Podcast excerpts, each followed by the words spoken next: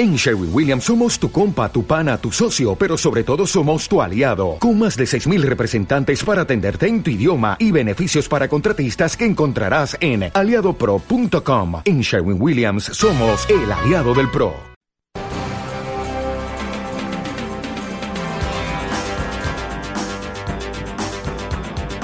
Con palabra propia. Un acercamiento a la realidad de Cienfuegos, Cuba y el mundo un análisis de diversos temas con nuestros panelistas. Un enfoque diferente hecho con palabra propia.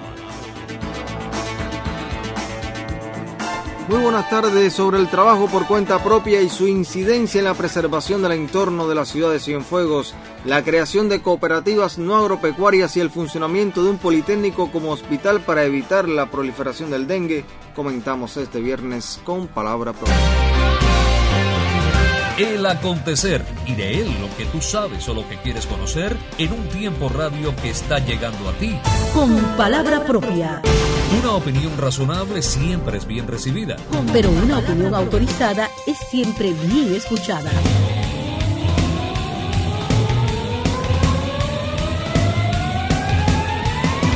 Con palabra propia habla Jorge Domínguez Morado, estamos en vivo desde el estudio central de esta emisora. Recuerde que nos puede escuchar a través de internet en el espacio de Con Palabra Propia en el sitio web de Radio Ciudad del Mar en la dirección www.rcm.cu. Me acompañan este viernes los colegas Héctor Castillo Toledo del semanario 5 de septiembre, Omar Jorge del Telecentro Perla Visión y el doctor Francisco Pérez Rosado, profesor de la Universidad de Cienfuegos. A todos los panelistas aquí en el programa les doy las buenas tardes. Buenas tardes. Y les recordamos a nuestros oyentes que pueden llamar por los teléfonos 517000 y 517001 para opinar o sugerir alguna pregunta a los panelistas. Nuestro director Fabio Bosch tomará por escrito su opinión, su sugerencia y nos la hace llegar. Y el periodista José Gazán Nieves nos ofrece una interesante reflexión sobre las cooperativas no agropecuarias, aquí con palabra propia. Aunque muchos consideran a las cooperativas como una forma de gestión más cercana al socialismo, en Cuba todavía la introducción de este tipo de empresas no consigue el impacto que ha alcanzado la iniciativa privada o cuentapropismo. Diversas voces desde la academia abogan por ampliar el alcance de estas iniciativas para involucrar a más personas en la construcción de un proyecto colectivo de beneficio económico, pero sin la lógica de la búsqueda incesante de capital como único faro. Tal es el caso del profesor Abelino Fernández, investigador de la Universidad Carlos Rafael Rodríguez de Cienfuegos, quien accedió a compartir por escrito sus criterios con Radio Ciudad del Mar. El doctor Abelino sostiene una tesis audaz. Las cooperativas son más consustanciales al socialismo que la propia empresa estatal. Nos dice en su mensaje los modelos económicos anteriores de construcción socialista han sido inoperantes, se hundieron al colocar la libertad personal y social al servicio de la política económica y sus consecuencias. Posibilitar la estructuración del trabajo mediante sociedades económicos sociales con fines no lucrativos, autogestadas, responsables, donde los beneficios de sus socios sean directos y justos, eso es socialismo. El modelo de gestión del socialismo debe estar basado en la sociedad cooperativa cual sociedad de personas, sin excluir que el resto de las formas de gestión, dígase trabajadores por cuenta propia, inversores extranjeros, deben operar en la economía nacional complementando ese cooperativismo y, en su caso, a la empresa estatal, afirma el académico Cienfueguero. Y sigue en su exposición ni las normas vigentes para las cooperativas agropecuarias ni la provisional para las no agropecuarias cubren las exigencias para dotar a las cooperativas nacionales del ambiente legal propicio, coherente y adecuado al desarrollo que necesita nuestro socialismo. Es norma que aspiramos. Ante el peligro de que se disfracen de cooperativas pequeñas empresas privadas, el doctor Avelino considera que toca al Estado promulgar constitucionalmente el derecho de asociación cooperativa, promover y contribuir a un fuerte proceso de educación, facilitar el empleo de bienes estatales debidamente transmitidos a las nuevas formas y ejercer el control y las facultades de calificación y descalificación con eficacia y transparencia, nunca administrando a la cooperativa. Además de cambiar la Constitución, hará falta en el futuro promulgar una ley de cooperativas sin apellidos, agrega el profesor de la Carlos Rafael. El para cuándo debe ser breve, ordenado, transparente y con seguridad y garantías jurídicas, tarea que en su proceso de estudio, elaboración y promulgación por los diputados y comisiones parlamentarias puede nutrirse de los logros teóricos y prácticos que en este campo ha tenido la ciencia nacional. Ojalá se escuchen sus criterios. Para RCM, José Hassan Nieves. Muchísimas gracias a José Hassan Nieves por este comentario sobre el tema de las cooperativas y no solo las cooperativas agropecuarias, sino las cooperativas no agropecuarias que forman parte ya de este escenario económico del país. Profesor. Bueno, yo soy un simpatizante de muchos de los criterios de, de Avelino. No soy del criterio tajante de concebir a la empresa estatal eh, y conseguir a la empresa cooperativa más cercana al socialismo. Bueno, la empresa estatal como la tenemos hoy, como la tenemos hoy, realmente está, no se produce la realización de la propiedad. No es lo mismo propiedad social que propiedad estatal. Lo que tenemos es propiedad estatal. La, la, propiedad social presupone la realización de la propiedad, presupone el sentimiento de dueño colectivo, presupone crear todo un grupo de condiciones al interior de la, de la empresa estatal que presuponga un acercamiento a la propiedad social y a la realización de este tipo de propiedad. Pero tal vez, Abelino, lo que se esté refiriendo a, la empresa estatal eh, está ineficiente en la resolución que acaba de salir exacto, en la Gaceta Oficial. La empresa estatal que tenemos hasta hoy, la no transformada, está más alejada del socialismo. Exacto. ¿Por qué? Porque no hay, eh, realmente la, eh, lo que predomina ahí es jurídicamente la propiedad estatal, como propiedad supuesta de todo el pueblo. Pero la gente no se siente dueño. ¿Por qué? Porque no tiene participación en la toma de decisiones, porque los salarios no se corresponden con el aporte en muchos, en muchos lugares, porque realmente no hay una participación democrática de los trabajadores y eso los aleja realmente de la, de la propiedad social. La propiedad social es jurídicamente establecida por ley, pero en la práctica no se realiza. ¿Entiendes? Hay una diferenciación. Por eso es que Gabelino aboga porque cuando se conforma una cooperativa en la que hay un nivel de autogestión, en la que hay un nivel de independencia, en la que los trabajadores pueden decidir con las utilidades qué uso se le va a dar, en la que los trabajadores eligen eh, a sus eh, máximos representantes y puedan demoverlo cuando no representa sus intereses, en lo que los trabajadores tienen la posibilidad de exigir qué se hace realmente con, lo, con los, dividendos, con las utilidades, a dónde colocarlas en función del colectivo. Vemos que eh, está más cercana al socialismo. Eso se puede lograr también en la empresa socialista y creo que estas resoluciones que, y de eh, leyes y decretos leyes que se han planteado hoy se van en, en esa dirección. No, es que Habría, ajá, sencillamente, sí. eh, este, este, cuerpo legal que ha salido al amparo de la, de la Gaceta, Gaceta Extraordinaria número 21, reitero, para aquellos que tengan la posibilidad de buscarlo, eh, y, y, la lean, la interpreten, y sobre todo la, los, los, empresarios la vean con esos ojos, eh, a los que nos, a, la, a los que nos está convocando Abelino es precisamente eso. Es, es, es una empresa que eh, pa hace partícipe a los trabajadores, que posibilita la dirección colectiva de, de la entidad, que posibilita que los recursos, las ganancias de la empresa, después que se cumplan con el objeto social, pues puedan ser eh, destinados a lo interno de la, de la organización ¿eh? para beneficio de los trabajadores, para beneficio del propio proceso eh, tecnológico de que se trate. A eso, y toda la razón, en, en, ese sentido, yo pienso que cuando Abelino habla de esto, se está refiriendo a esa empresa que está a, plasmada, que es, que es, a la que aspiramos, es a la, es a la que se está soñando eh, construir en, en este país. Y no deja de tener razón claro. cuando dice que hay ya determinadas cooperativas eh, en proceso de formación. Ustedes, todos sabemos que eh, se ha enlentecido, eh, está ralentizado el, el, el, proceso de aprobación de, de, de, cooperativas. Oiga, hay algunas de ellas que sencillamente lo que le falta es tener personalidad jurídica para que sea una entidad estatal. Eso no es secreto para y nadie. Ese fuego está particularmente enlentecido. Sí, así es utilizar tu propia no, no, expresión. no, eh. Quiero comentarle, porque no quisiera que, eh, que, terminara este intercambio sin aterrizar el tema en la problemática que presenta la, la provincia, que eh, eh, hasta estos momentos el Consejo de Ministros ha otorgado 452 permisos. Pero aquí en la provincia de Cienfuegos solo están funcionando dos, dos cooperativas, no agropecuarias con carácter experimental. Una para la producción de aves ornamentales y otra en la cafetería Pinos Altos aledaña al hospital provincial.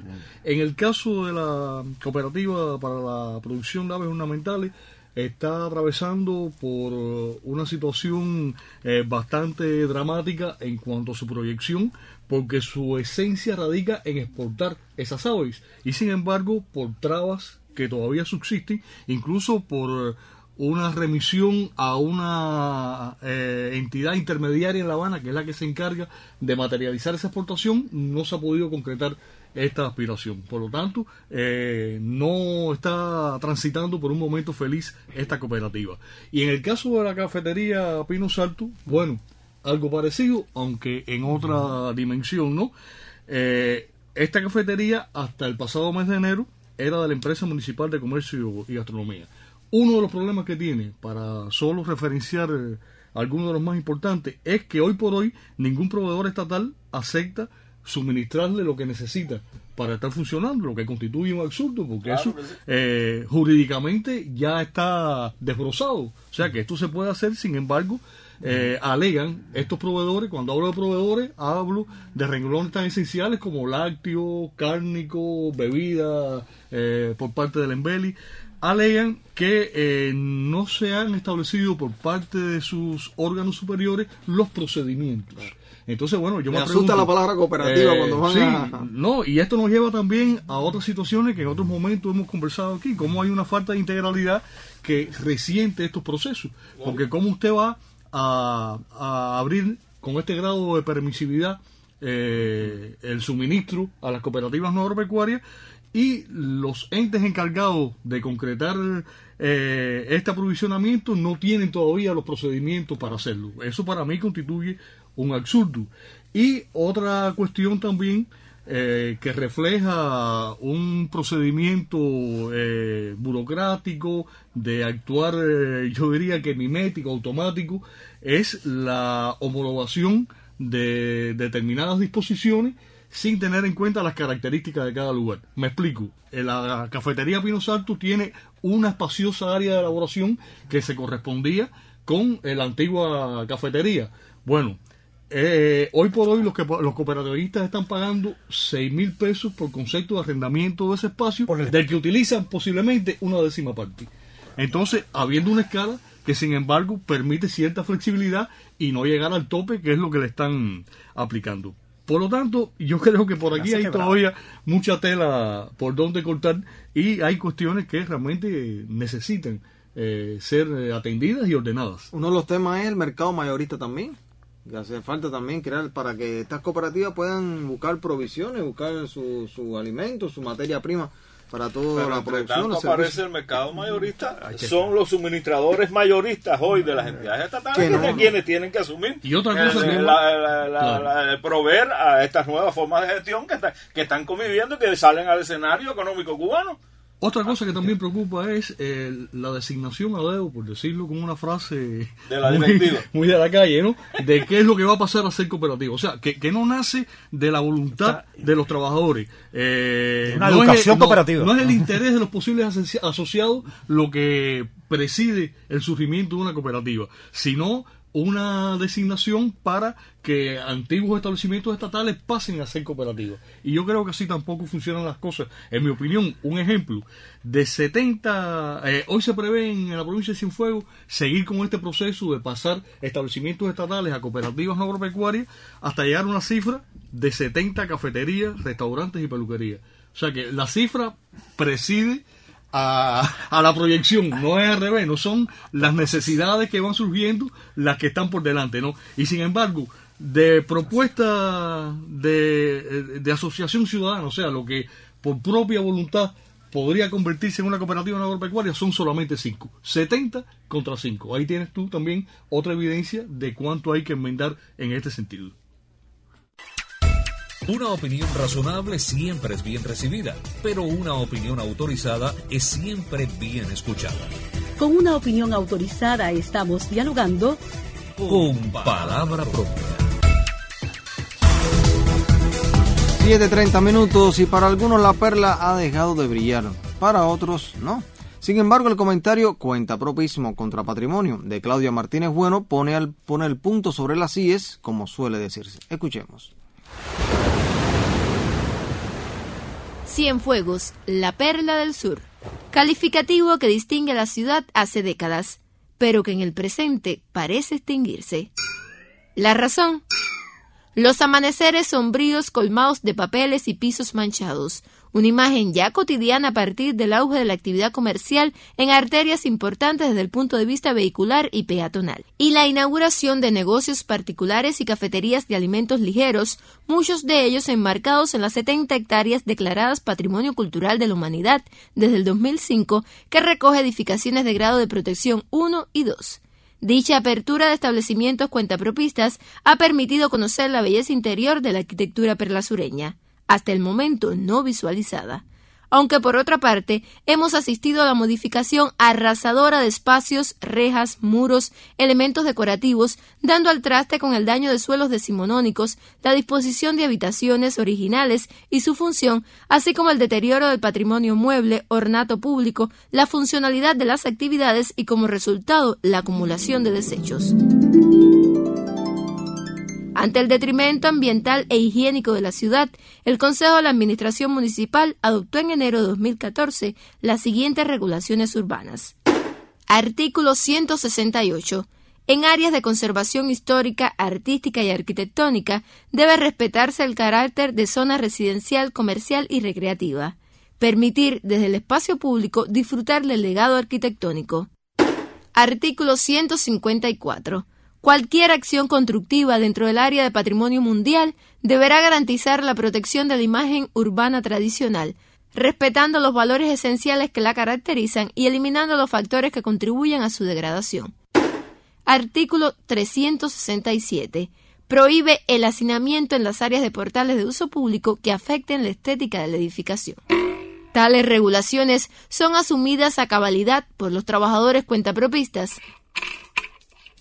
en este sentido, ha de reorganizarse con mayor precisión los espacios, puestos de ventas y otras actividades particulares aprobadas hasta hoy, para lograr un atractivo acorde con la estética reconocida como patrimonio cultural. Una tarea no solo de instituciones como la Oficina del Conservador y Planificación Física, sino de la Dirección de Vivienda, Trabajo y Seguridad Social y el Consejo de la Administración Municipal de Cienfuegos. Características excepcionales distinguen a esta ciudad. Hagamos lo indecible porque la condición perla del sur no desaparezca. Cuenta propismo contra patrimonio. Comentario de Claudia Martínez Bueno para RCM. Muchísimas gracias a Claudia Martínez Bueno por este comentario alertando sobre el tema del cuidado del entorno de la ciudad de Cienfuegos y la necesidad que tenemos de que esta la actividad de la iniciativa privada del trabajo por cuenta propia que se ha ido estableciendo en estas áreas del centro histórico de la ciudad, declarado Patrimonio Cultural de la Humanidad, vayan también en consonancia con la preservación de este entorno y el cuidado de nuestra perla del sur. Ella hablaba, eh, ponía esa imagen de, los papeles que se acumulan en, en, el medio del Paseo del Prado y en otras arterias del centro histórico parte y parte. Hay, eh, las dos partes llevan su dosis de, culpa en el, en el problema, aunque después quería referirme al, al tema de Perla del Sur y Brillo, porque Perla no puede circunscribirse solo al, es mi, mi, criterio, al, solo al, al, ámbito de las 70 manzanas eh, enmarcadas en el área patrimonial. Pero es, cierto y es lamentable a veces, eh, sobre todo esa imagen que ella da al amanecer, eh, encontrarse personas que aun cuando disponen de espacios dentro del sitio donde funciona el, negocio privado, pues sencillamente, eh, por ejemplo, te hablo de los elaboradores de, pizza, ponen a, a, funcionar las brasas eh, con las que van a, trabajar los hornos, lo hacen en plena acera, en plena arteria del Prado.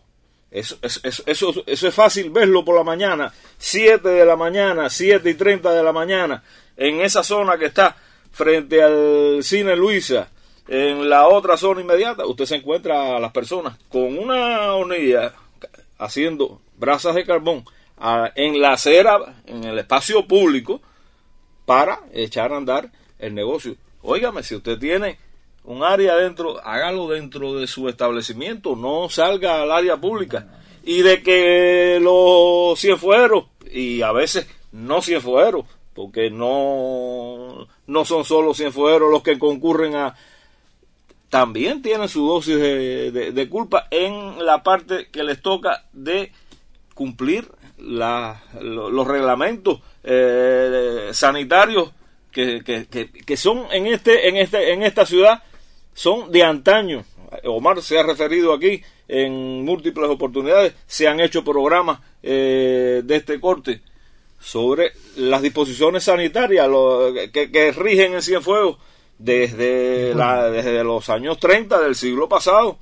Eh, ordenanza sanitaria para el cuidado y la que tienen que incluso a veces eh, tienen que ver hasta con el, el, orden de, de, la, de la acústica, donde se puede sonar el claxon, donde no se puede, que eso es parte también de el, el, la armonía en el entorno citadino.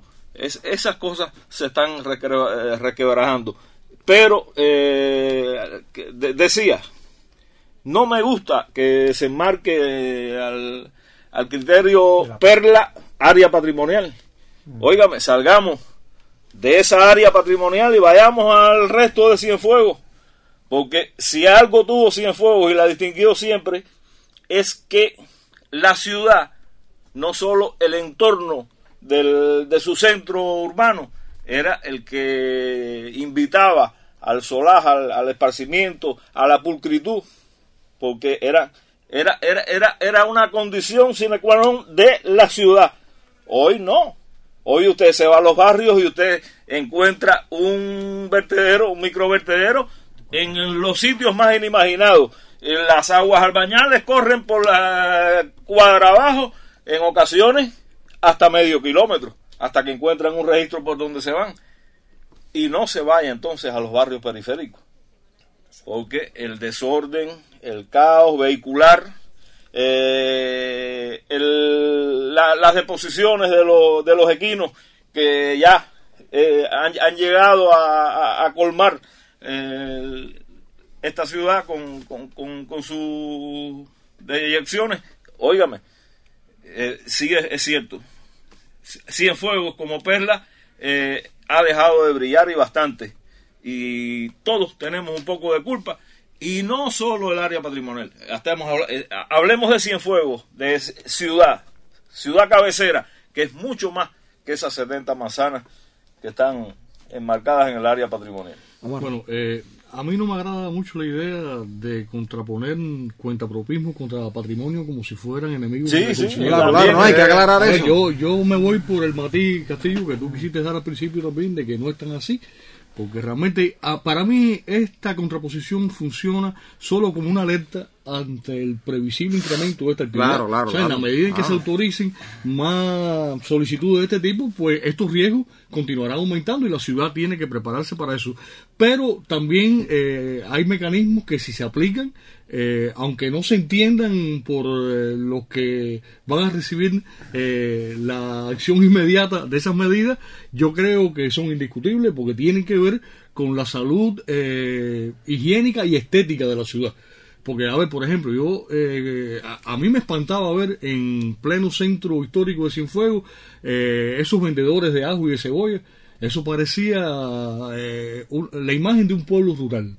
O sea, yo no sé qué, qué impresión se llevarían los visitantes cuando en plena calle San Fernando y San Carlos se topaban en cada esquina con gente que estaban prácticamente disfrazadas con ristras de ajo y, y de cebolla, ¿no? Entonces, afortunadamente eso pues ya eh, se acabó, al menos yo no lo he visto más y sé que en esto hubo una mano dura y yo realmente lo, lo celebro, ¿no? Eh, y esto es lo que tiene que suceder también con lo que Castillo decía, estas parrilladas improvisadas en los portales y en las aceras, eso, eso es una imagen de ruralización, ese, ah. ese concepto que dice muchas cosas, ¿no? Que, que es la regresión en términos urbanísticos de la ciudad a sus estadios más, más primitivos. Eso no se puede permitir en una ciudad como Cienfuegos y tampoco se puede eh, permitir en los barrios periféricos. Es lo que decía Castillo. Un barrio como La Juanita, señores, que, eh, a ver, perdón, La Juanita eh, es hoy un poco más extensa. el antiguo barrio de La Gloria, que comprende a La Juanita, eso era una joyita en Cienfuegos. Y, y, y se nos ha ido de la mano se nos ha ido la mano, al punto de ser hoy uno de los lugares donde mayor incidencia de dengue hay, incluso con consecuencias de carácter epidemiológico. O sea, todas estas cosas hay que cuidarlas bien. No, yo hablaba del tema de, de ser previsores, ¿no? Y, que hoy no den una medida y después mañana otra no. O sea, vamos a ser previsores, vamos a establecer orden, pero que si se dictamina, se, se lanza una medida y después a los tres meses se cambia, no. Yo creo que hay que ya establecer las medidas para que no sea un sí, un no, vuelve para atrás, vuelve para adelante este, este tema de las acciones para evitar el desorden en la ciudad.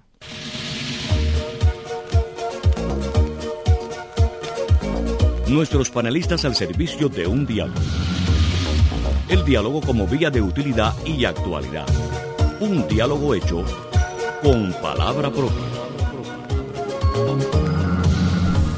7.42 minutos, estamos en vivo desde el estudio central de esta emisora. Les habla Jorge Domínguez Morado, me acompañan este viernes los colegas Héctor Castillo Toledo del semanario 5 de septiembre, Omar Jorge del Telecentro Perla Visión y el profesor Francisco Pérez Rosado de la Universidad de Cienfuegos. Y el Politécnico 5 de septiembre de la zona industrial de Burque funciona como hospital del dengue y todos sabemos la situación que existe con esta epidemia. Ana María Pereira nos pone al tanto. Escuchemos. Desde hace dos semanas, el Politécnico 5 de septiembre de la zona industrial de Oburque cumple una nueva función, y es que además de su papel como formador de la fuerza calificada del polo petroquímico, en estos momentos funciona como centro de vigilancia de febriles y aislamiento de los pacientes con el virus del dengue. Teniendo en cuenta la, morbilidad y el comportamiento que hemos tenido acá en el territorio, a partir del levantamiento de las pesquisas de los febriles, de los altos índices de infestación que tenemos y que se han aislado tres serotipos de enfermedad circulando y que ya el policlínico de Cabonado era insuficiente, fue que decidimos, conjunto con las autoridades de salud, el acompañamiento del partido y del gobierno, abrir este hospital. Doctor Edeli Molina Herrera, quien se encuentra al frente del nuevo centro. Y en estos momentos llegamos a un total de 125 camas, camas que la acompaña además de la sala nuestra hospitalización, un equipo diagnóstico como ultrasonido, un laboratorio con todo el equipamiento, que hoy tenemos una consulta médica especializada donde hay un clínico a tiempo completo en la sala y donde en un cuerpo guardia, por llamarlo de alguna forma, tenemos dos médicos especialistas en geriatría que hacen la clasificación de los pacientes y también nos acompañan estudiantes enfermería internos de sexto año de la carrera que están con nosotros acá. Todos los insumos están aquí, la alimentación la consideramos adecuada, incluso estamos preparados hasta para enfrentar las dietas de algún paciente que se curse con patologías crónicas. La alta incidencia de focos de Aedes aegypti en Cienfuegos demanda una consciente cooperación del pueblo en respaldo al accionar de las autoridades de salud para enfrentar el vector. Muy bien, desde que llegamos una buena atención, todos los días las enfermeras, los médicos nos pasan, nos toman la temperatura, la presión, nos van preguntando cómo nos sentimos, nuestro estado, nos dieron buenas sábanas con mucha higiene, baño, todo muy bueno. No, muy buena opinión, la alimentación muy buena, las condiciones buenas también y mucha atención principalmente. Con respecto al tema, la doctora Emma Gil Ojeda, vicedirectora de asistencia médica en la provincia, expresa. Cada uno de los policlínicos nosotros tenemos transporte sanitario y además tenemos taxis para que puedan ser remitidos los pacientes hasta acá. ¿Por qué? Porque la única vía que hay que para eh, terminar la transmisión es cortándola con el aislamiento del paciente. Eso es una medida para salvar a su, hasta su propia familia porque no se sigue transmitiendo. Las autoridades de salud advierten que toda persona en estado febril debe ingresar al centro. La ley penaliza eh, fuertemente porque se trata de la transmisión de propagación y transmisión de epidemia en estos momentos en la población. Y para eso, tanto Fiscalía como los compañeros de justicia trabajan de conjunto con nosotros. Todos aquellos pacientes que se niegan al ingreso o que se niegan a la atención médica u ocultan síntomas de la enfermedad son penalizados por la ley. La responsabilidad individual asoma como la mejor manera de combatir al agente transmisor del dengue. De la conciencia de cada persona nacerán las acciones que librarán al país de la presencia del perjudicial insecto. funciona Politécnico 5 de septiembre como centro de vigilancia de febriles. Ana María Pereira, RCM. Gracias Ana María por actualizarnos de lo que se sucede en el Politécnico 5 de septiembre, ubicado en la zona industrial de Burque, un Politécnico que en este momento está funcionando como un centro para prevenir eh, la, infección del dengue y mm, extinguir esta epidemia. Bienvenido todo lo que sea en función de contrarrestar esta epidemia que tantos casos ya ha tenido en nuestra provincia de Cienfuegos. Aquí debatíamos sobre este tema y sobre mm, todo lo que todas las acciones que se hacen para evitar que personas puedan ser eh, transmisores de esta enfermedad. Sí, con, contener eh, la epidemia y eliminarla, disminuirla, requiere de todo una, un grupo de acciones integrales. Requiere de esa disciplina, requiere incluso de la presión a partir de las autoridades aquella persona eh, contagiada cuando oculta la enfermedad, pues actuar las autoridades y aislarla del resto de la, de la familia. Requiere incluso también de pensar en un futuro en inversiones que tenemos que hacer. Eh, los mosquiteros, por ejemplo, es un tema en el que nos hemos... Era, me recuerdo, desde tiempos inmemoriales, un elemento eh, protector. Hoy tienen, no, no aparecen en, el mercado. Las vitaminas, todo lo que tiene que ver con el tratamiento también de la propia, de las personas que contraen la enfermedad. Hay un grupo de medicamentos que también están en ausencia. Es decir, hay que buscar una solución integral por todas las vías, ¿no? Los focos contaminantes, los mecanismos, lo que hablábamos ahorita de los barrios, de la higiene, eh, de las aguas albañales, en fin, eh, un grupo de medidas eh, multilaterales que tenemos que, que desarrollar para realmente acosar la, la epidemia e impedir que adquiera una expansión mayor.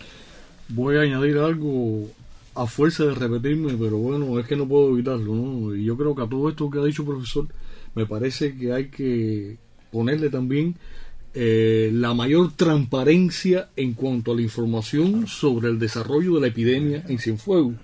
Porque hay muchas quejas por parte de las autoridades, y yo creo que con razón, de que la población no tiene una percepción de riesgo. Pero es que la población no puede tener una percepción de riesgo cuando no se le habla claro. No se le dice cuántas personas hay ingresadas, qué dimensiones ha alcanzado esta epidemia en Cienfuegos, si hay o no hay fallecidos. Porque yo creo que eso es lo que realmente puede encender el foco de alerta en las personas de que no se trata de un padecimiento cualquiera, se trata de una enfermedad contraída eh, por un agente que se puede conjurar con medidas, pero que te puede matar. Y yo creo que eso debe quedar muy claro a partir de la mayor apertura en cuanto a la información. Yo eh, participé antes de anoche en la rendición de cuentas de mi circunscripción y realmente me parece que fue una buena reunión porque los vecinos hicieron conciencia a partir de una reflexión colectiva con eh, datos e informaciones que suministraron las autoridades de salud que estaban ahí presentes. Y yo creo que si eso mismo se extrapola a los medios de prensa, ganaríamos mucho en cuanto a esta eh, pretensión de incrementar la percepción de la población sobre los riesgos del dengue. el, el- el- el asunto es que eh, hasta, hasta qué punto eh, usted puede decir eh, o medir que hay o no percepción de riesgo. Ya eh, es muy difícil que usted llegue a un lugar y no le digan, no, fulano, eh, no, fulano está con dengue. Eh, yo estoy pasando el diplomado de administración pública. ¿Y cuánto, profesor, usted que es uno de los integrantes del, del claustro que nos está ofreciendo, cuántos eh, rejuegos no ha, ha necesitado el programa? Porque varios profesores de los que imparten el curso han estado enfermos con dengue. Y entonces, eh, habrá necesidad de, de decirle a las personas, no, mire, hay 4, 5, 10, eh, 20 personas fallecidas eh, a consecuencia del dengue para... Sí, tú sabes, pero tú sabes por qué hace falta decir eso, porque muchas de esas referencias que tú dices que se dan, se dan como un simple catarro. No, fulano tiene dengue, pero es como si tuviera un gripe, como si tuviera un catarro. Precisamente por eso la apertura del hospital. Porque el, el- el- el nivel de conciencia, de inconsciencia, llegó a niveles tales de que ya el enfermo lo estaba pasando en la casa. Y, y en, en este asunto lo que se trata es de cortar la cadena. Persona enferma, mosquito, persona sana. ¿Eh? Eso, eso es lo que hay que cortar. Y se corta única y exclusivamente con esta medida. La creación del hospital del dengue.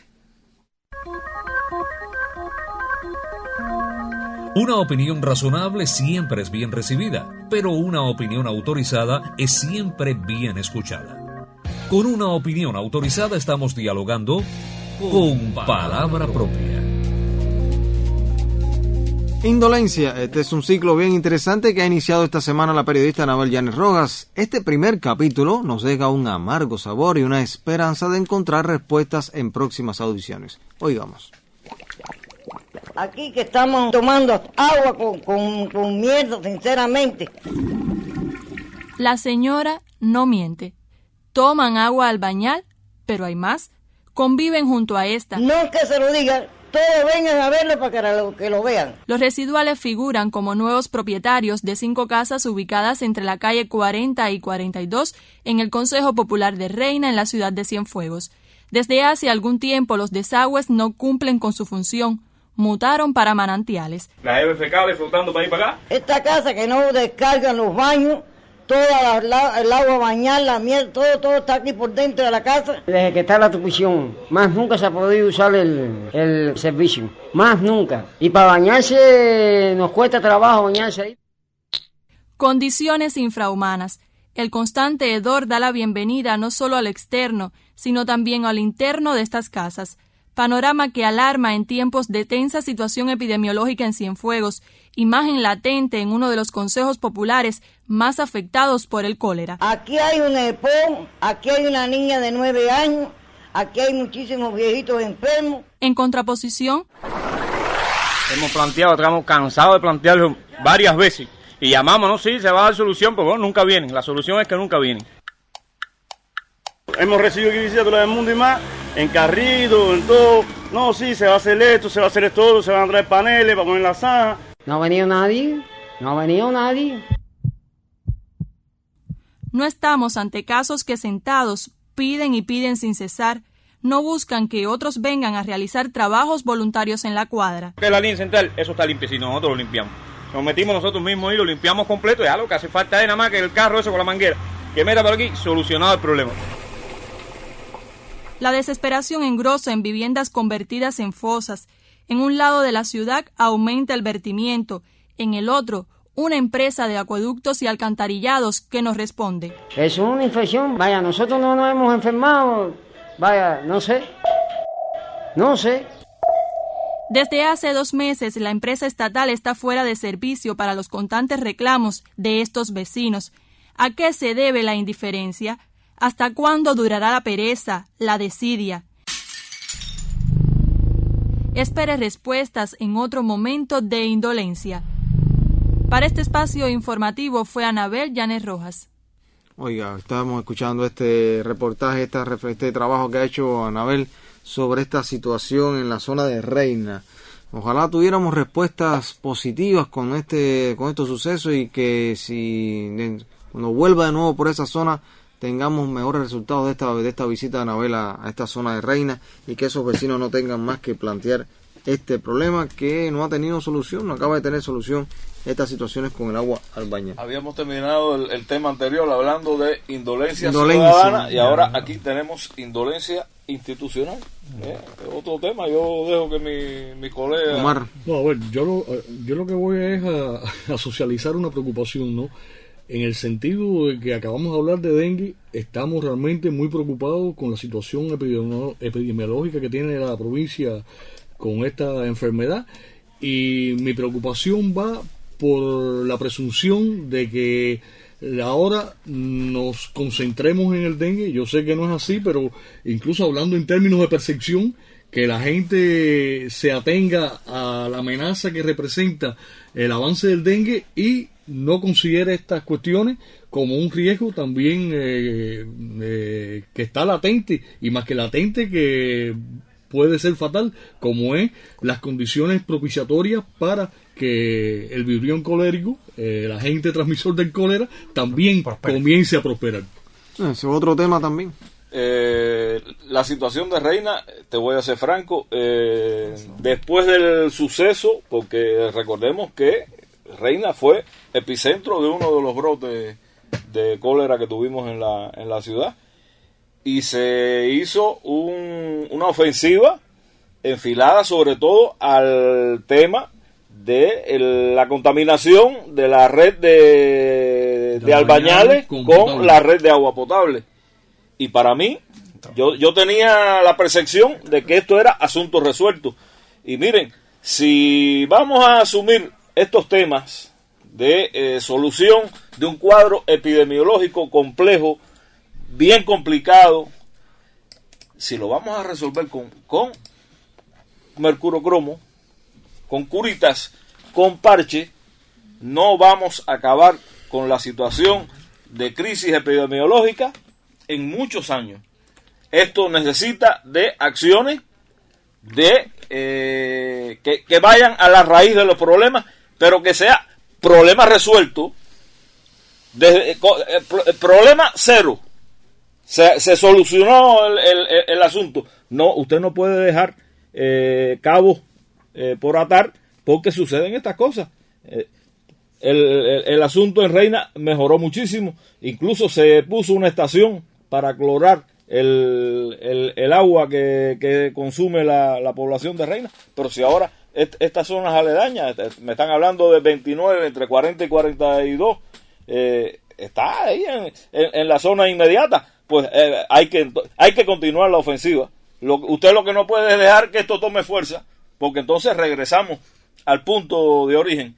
Y, ento- y, y- y- y con, con toda seguridad, eh, esta, esta mezcla de albañales con, con agua potable, que no es agua potable, si está es, es- eso es, un, es un, un barbarismo pensar que sea que sea potable algo que está contaminado. Pues, agua apestable. eh, es agua apestable. Eh, pues sencillamente está la está creando el- el- el- la condición eh, primera para que el brote se desate. Ya lo que falta es el empujoncito, eh, algún elemento accesorio para que eh, de nuevo tengamos un brote de cólera y entonces se, se imaginan cuán complicado sería eh, combi- eh, controlar eh, dos epidemias eh, al mismo tiempo en, en- en- medio de un escenario económico ya de, de por sí complejo. eh, yo los invito a reflexionar, invito a las autoridades que están escuchando este, este tema a que, como dice Anabel, eh, en el próximo programa haya respuestas y respuestas que vayan, reitero, a la solución, a la raíz del problema. Esto, esto no tiene medias tintas. Con curitas no se resuelven los problemas. Pues estaba notando aquí que cosas como que, que estos vecinos tengan que lamentar la ocurrencia de enfermedades, de un caso de, de enfermedad, y otra que tengan que acudir a los medios de comunicación después de pasar por varios canales para que al final se escuche este reclamo de en esta situación. Bueno, hablando de esta situación en Reina, estamos llegando al final del espacio. Muchísimas gracias a los panelistas que nos han acompañado en este debate. El equipo de realización lo conforma además en el sonido Robiley Bucunani y José Antonio Blanco Aro. Dirige Fabio Bosch. Les habla Jorge Domínguez Morado y los espero el próximo viernes a las 7 y 15 pasado meridiano para comentar sobre temas de la actualidad económica, política y social, siempre con palabra propia. Muy buenas noches.